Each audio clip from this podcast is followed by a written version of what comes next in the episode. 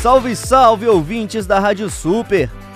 Nesta semana, conferi um ótimo filme no streaming Netflix que aborda o cenário musical brasileiro. Ele está um pouco escondido no catálogo do serviço online e por isso faço questão de destacá-lo por aqui.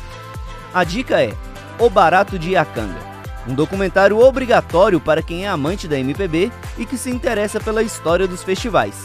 Realizado na pequena Iacanga, cidade do interior de São Paulo, o chamado Festival de Águas Claras teve quatro edições e ficou conhecido como a Woodstock brasileira.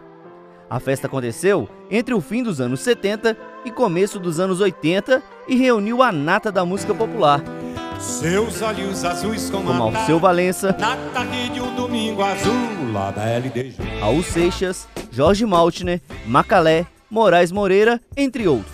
O grande destaque é que em uma das edições, o festival contou com João Gilberto,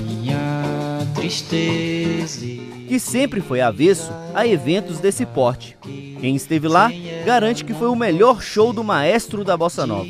Uma coisa, porém, me chamou ainda mais atenção: um recado curto de Gilberto Gil, que pode muito bem ser seguido nos tempos atuais. Ouça comigo. Na vida brasileira de hoje, é muito importante que a gente consiga vencer essas pequenas batalhas. Muito importante. O Barato de Iacanga foi lançado no fim do ano passado, teve a direção de Tiago Matar e, ao mesmo tempo em que retrata um período histórico para o cenário musical, também reflete os anos de ditadura militar.